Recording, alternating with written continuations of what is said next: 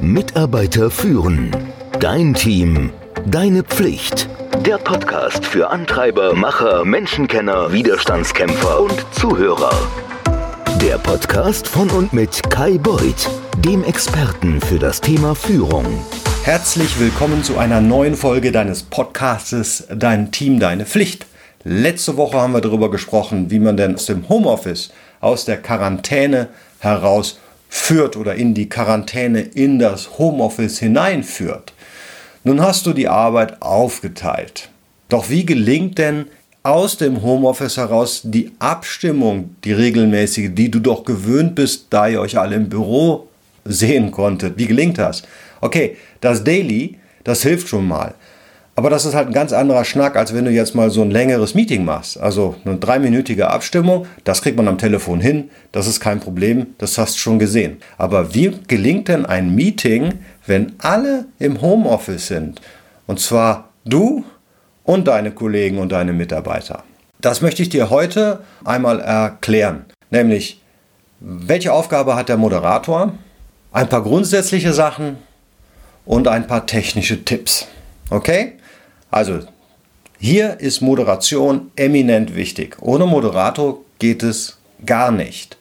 Welche Aufgabe hat er? Ich möchte dir ein paar Tipps geben, damit ihr mit allen Wassern gewaschen seid. Also, der Moderator muss sich so präsentieren, dass er das Meeting im Griff hat. Und das macht er dadurch, dass er gleich am Anfang jeden einzeln und persönlich begrüßt.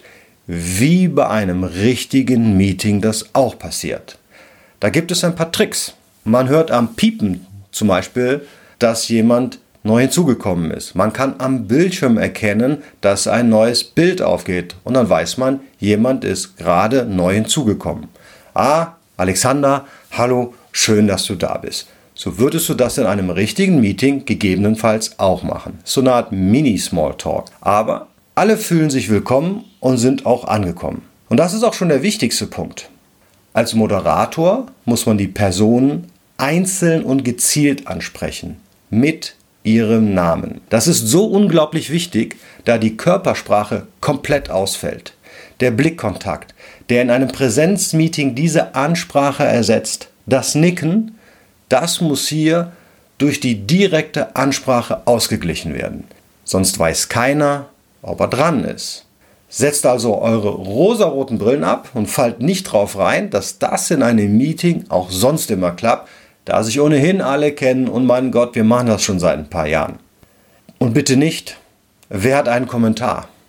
Oder habt ihr noch Fragen? Das ist tödlich, denn das Resultat kann eine Mauer des Schweigens oder so ein Jahrmarktsgewimmel sein. Und beide Wege führen sicherlich nicht nach Rom. Ich mache das in der Regel so. Ich möchte das nun reihum machen. Friederike, hast du einen Kommentar? Dann kommt der Kommentar. Dann frage ich, Lars, hast du einen Kommentar? Und so weiter. Personen immer einzeln ansprechen. So, ein paar grundsätzliche Sachen. Mach's nicht zu lange. Die Aufmerksamkeit ist irgendwann weg. Dann fangen alle an E-Mails zu lesen oder am Handy zu spielen oder den Spiegel zu lesen, so wie ich das manchmal mache. Mit einem Ohr bist du dann noch wach und wenn du deinen eigenen Namen hörst, dann schreckst du hoch, versuchst herauszufinden und dich irgendwie raus elaborieren. Was noch sehr hilft, nutze eine blumenreiche Sprache. Ja, es soll ein Bild entstehen. Vergiss nicht, das ist ja genau das, das, das Problem im Moment, dass nämlich zu wenig Bilder entstehen.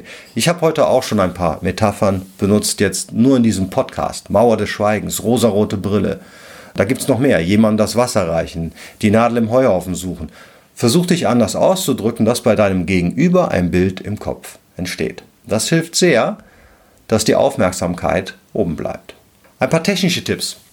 Wer nichts zu sagen hat, der schweige für immer. Was bei der Hochzeit gilt, gilt auch hier. Mach das Mikro aus, wenn du nichts zu beitragen hast. Wenn 20 Menschen ein Mikro einhaben, dann hört es sich an wie im U-Bahnhof.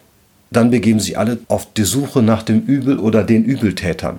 Was passiert dann? Die Aufmerksamkeit ist weg und der Faden ist verloren. Kamera immer an. Sprich in das Bild rein. Schau dich nicht selber an. Das ist schwierig, in das kleine schwarze Loch zu sprechen. Ich kenne das. Ich klebe immer ein Post-it auf die Kamera und schneide ein Loch rein. Dann weiß ich, wo die Kamera ist. Das kann man auf dem Bildschirm ja nicht immer gut erkennen. Und Dann male ich auf das Post-it ein Smiley. Das Loch ist die Nase. Dann erinnerst du dich auch immer daran, dass du lächeln sollst. Du weißt also, wohin sollst du schauen und dass du lächeln sollst. Das vergisst man nämlich auch, weil man angespannt ist. Ich kann das Gegenüber nicht sehen, habe keine Reaktion. Das ist der Trick.